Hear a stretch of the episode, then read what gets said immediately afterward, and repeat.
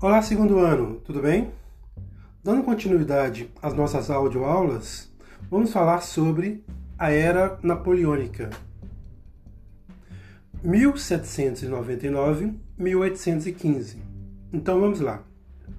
O golpe do 18 Brumário é com esse golpe que Napoleão chega ao poder. Os gerondinos que assumiram o poder depois da República Jacobina queria acabar com a desordem social provocada pela Revolução Francesa. Os gerondinos, que eram a alta burguesia, nunca quiseram a morte do rei Luís XVI. A burguesia queria apenas um ambiente bom para aumentar o seu lucro. Por isso, no início da Revolução, apoiaram o fim do absolutismo.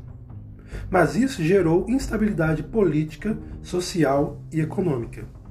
Dez anos depois do início da Revolução, os gerondinos viram que era necessário uma estabilidade política e econômica. Para isso, seria necessário um governo forte, mas eles não queriam a volta da monarquia absolutista. Por isso, viram em Napoleão a pessoa certa para defender os seus interesses. Eles acreditavam que poderiam controlar Napoleão, mas eles não é, mas ele tinha os seus próprios interesses. Muito bem. Napoleão lutou na Revolução Francesa. Conseguiu várias vitórias na Revolução. Passou a ser muito respeitado é, pelos soldados e pelo povo. São esses os motivos que levam, que levaram os gerondinos é, a apoiá-lo. O consulado 1799-1804. Para o poder não concentrar todo na mão de Napoleão, a forma de governo escolhida é, pelos gerondinos foi o consulado. Por que o consulado? O golpe criou o consulado composto por três cônsules e Napoleão era o principal cônsul a ele cabia exercer o poder de fato. Então, isso era uma forma de controlar o poder de Napoleão. O poder era dividido entre três pessoas. No consulado, Napoleão melhorou a economia, tomou medidas que agradou é, os camponeses, trabalhadores urbanos e a burguesia, principalmente a burguesia. A medida mais importante foi o empréstimo de dinheiro para a burguesia, que acelerou o processo de industrialização da França. Também incentivou a educação, criando escolas e formando professores. No direito, criou o Código Napoleônico, que são leis que vão reger a França. O código estabelecia o liberalismo. Em tese, a França era uma democracia, mas proibia as greves e colocava a mulher como submissa ao marido. Napoleão se tornava cada vez mais popular na França. Em 1804, ele pede um plebiscito para ver se o povo o aceitava como imperador. Ele vence na consulta do plebiscito. Em 1804, Bonaparte foi coroado como imperador, desagradando a muitos que via em Napoleão a continuação da Revolução Francesa, que lutava por igualdade e liberdade.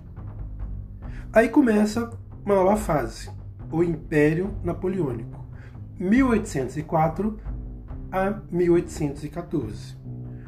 O Império é marcado por muitas guerras porque o objetivo da França era conquistar os espaços dominados pela Inglaterra, Inglaterra, que era a maior potência da época. Nessa disputa, a França tenta invadir a Inglaterra, mas Napoleão teve uma grande derrota. Nos dois anos seguintes, Bonaparte domina quase toda a Europa. Por isso, Napoleão era muito temido na Europa. Para conseguir é, enfraquecer a Inglaterra, o que Napoleão faz? Ele cria o bloqueio continental de 1806. O que consiste o bloqueio continental?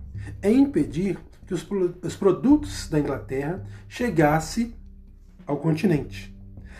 A Inglaterra encontrou meios de desviar desse bloqueio. Ela conseguiu colocar seus produtos através de Portugal e também vendia os seus produtos na América. Por isso, Napoleão decidiu invadir Portugal. Por medo, a família real portuguesa fugiu para o Brasil e, no fim de 1807, eles saem é, de Portugal, chegando aqui no Brasil em 1808, no início do ano. Nós vamos voltar a esse assunto da família real quando a gente for estudar o processo de independência do Brasil. Continuando falando desse processo de dominação de Napoleão, agora nós vamos falar sobre as guerras napoleônicas. As guerras napoleônicas custaram muitas vidas de franceses. Isto começa a causar críticas internas. Napoleão sufoca as críticas censurando jornais e livros. A pressão se intensifica. Na Espanha, que era governada é, por seu irmão, a população começa a resistir à dominação francesa. Por conta disso, Bonaparte foi obrigado a entregar é, o governo ao povo espanhol. Por outro lado, a Rússia, com problemas econômicos, deixa de obedecer o bloqueio continental e volta a comerciar com a Inglaterra livremente. Napoleão vê nisso uma afronta às suas ordens e resolve, e resolve invadir a Rússia. Bonaparte segue para a Rússia com 600 mil soldados. Chega no inverno rigoroso russo. Napoleão teve uma grande derrota e volta para a França, com 30 mil dos 600 mil soldados que saíram é, da França para a guerra. Essa derrota é um sinal para os inimigos de Bonaparte. Ele não era invencível. Então, o que, que eles vão fazer? Eles criam uma união contra a França de Napoleão. Rússia, Inglaterra, Áustria, Prússia se unem contra os franceses. Bonaparte sai derrotado em 1814. A França foi invadida e Napoleão expulso para a ilha de Elba a França passa a ser governada por Luís XVIII, irmão de Luís XVI, é, que foi executado na Revolução Francesa. O governo de 100 dias. O que, que vai ser o governo de 100 dias? Napoleão conseguiu fugir da ilha de Elba e organizar um exército e toma o poder de volta na França ele fica no poder por apenas 100 dias. A Inglaterra reuniu um milhão de soldados e conseguiu vencer Napoleão definitivamente na Batalha de Waterloo. Derrotado, foi mandado para a ilha de Santa Helena, no Atlântico Sul. Em 1815, é, nessa ilha, ele morre sozinho em 1821. Então, com Napoleão derrotado, os vitoriosos vão criar o Congresso de Viena de 1815. As guerras napoleônicas tiraram os reis absolutistas do poder na Europa. Após a derrota de Napoleão, o Congresso de Viena aconteceu com o objetivo de restabelecer a ordem política na Europa. É... Então, o que vai acontecer? aqueles países que perderam o poder com as guerras napoleônicas, eles vão ter o direito de voltar ao trono. O que, que vai ser isso? Vai ser a política do equilíbrio europeu. Muito bem. O Congresso de Viena também estabelece a divisão do domínio europeu entre as potências europeias: Inglaterra, Áustria, Prússia e Rússia.